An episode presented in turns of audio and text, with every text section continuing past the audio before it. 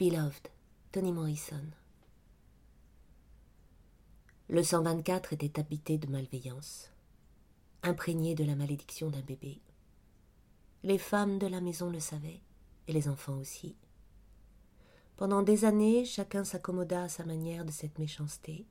Puis, à partir de 1873, il n'y eut plus que Seth et sa fille Denver à en être victimes. La grand-mère Baby Sox était morte, et les fils Howard et Buglar s'étaient enfuis à l'âge de treize ans. L'un, le jour où un simple regard sur un miroir le fit voler en éclats, ce fut le signal pour Buglar. L'autre, le jour où l'empreinte de deux petites mains apparut sur le gâteau. Cela décida Howard. Aucun des deux garçons n'attendit d'en voir davantage. Plus de chaudronnées de pois chiches renversées toutes fumantes sur le plancher, plus de biscuits secs écrasés et émiettés en ligne contre la porte. Non. Ils n'attendirent pas non plus l'une des périodes de répit, ces semaines, voire ces mois où tout était calme. Chacun d'eux s'enfuit dans l'instant au moment même où la maison commit l'ultime outrage dont il leur sembla impossible d'être les témoins passifs une seconde fois. En l'espace de deux mois, en plein hiver, ils abandonnèrent leur grand-mère Baby Sucks, Seth leur mère et leur petite sœur Denver, les laissant se débrouiller seuls dans la maison grise et blanche de Bluestone Road. En ce temps-là, il n'y avait pas de numéro parce que Cincinnati ne s'étendait pas aussi loin, en fait, l'Ohio n'était devenu un État que depuis soixante-dix ans, quand un frère puis l'autre fourrèrent leur chapeau d'un capiton de coton, ramassèrent leurs chaussures et partirent sur la pointe des pieds pour échapper à la hargne virulente dont la maison les poursuivait. Baby Sucks ne leva même pas la tête.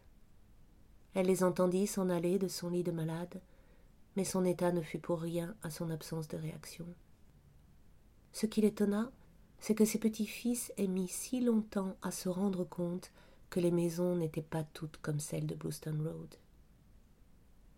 Suspendue entre malignité de l'existence et méchanceté des morts, Baby Sucks ne parvenait plus à s'intéresser de savoir si elle allait laisser sa vie mourir ou mûrir encore un peu, et moins encore aux terreurs de deux gamins fugueurs. Son passé avait été semblable à son présent, intolérable, et comme elle n'ignorait pas que la mort était tout sauf l'oubli, elle utilisait le peu d'énergie qui lui restait pour méditer sur les couleurs. Apporte-moi un peu de lavande si tu en as, sinon du rose. Et Seth lui complaisait avec tout et rien, un bout de tissu ou sa propre langue. En Ohio, l'hiver était particulièrement dur pour quiconque avait faim de couleur. Le ciel fournissait l'unique spectacle, et il eût été des plus téméraires de compter sur l'horizon de Cincinnati comme principale joie dans la vie. Si bien que Seth et la petite Denver faisaient pour Baby Sock ce qu'elles pouvaient et ce que la maison permettait. Ensemble, elles livraient une bataille de pure forme contre l'abominable comportement de cette bâtisse, contre les seaux d'eau sale renversés, les claques derrière et les bouffées d'air rance, car elle connaissait tout aussi bien la source de ces affronts qu'elle savait d'où vient la lumière. Baby Sucks mourut peu après le départ des garçons, sans nullement avoir cure d'adieu de leur part ou de la sienne. Et tout de suite après, Seth et Denver décidèrent de mettre un terme aux persécutions en convoquant le fantôme qui les mettait à pareille épreuve. Peut-être qu'une conversation, se dirent-elles, un échange de vues aiderait alors elles se prirent par la main et l'apostrophèrent. Viens, viens donc, tu ferais aussi bien de te montrer. Le buffet avança d'un pas, mais rien d'autre ne bougea. Ça doit être grand-mère Baby qui l'empêche, dit Denver. Elle avait dix ans et en voulait encore à Baby Sucks d'être morte. Seth ouvrit les yeux. Ça m'étonnerait, dit-elle. Alors pourquoi il ne vient pas, le fantôme? Tu oublies qu'il est tout petit, dit sa mère. Elle n'avait même pas deux ans quand elle est morte. Trop petite pour comprendre, trop petite même pour pouvoir beaucoup parler. Peut-être qu'elle ne veut pas comprendre, dit Denver. Peut-être bien.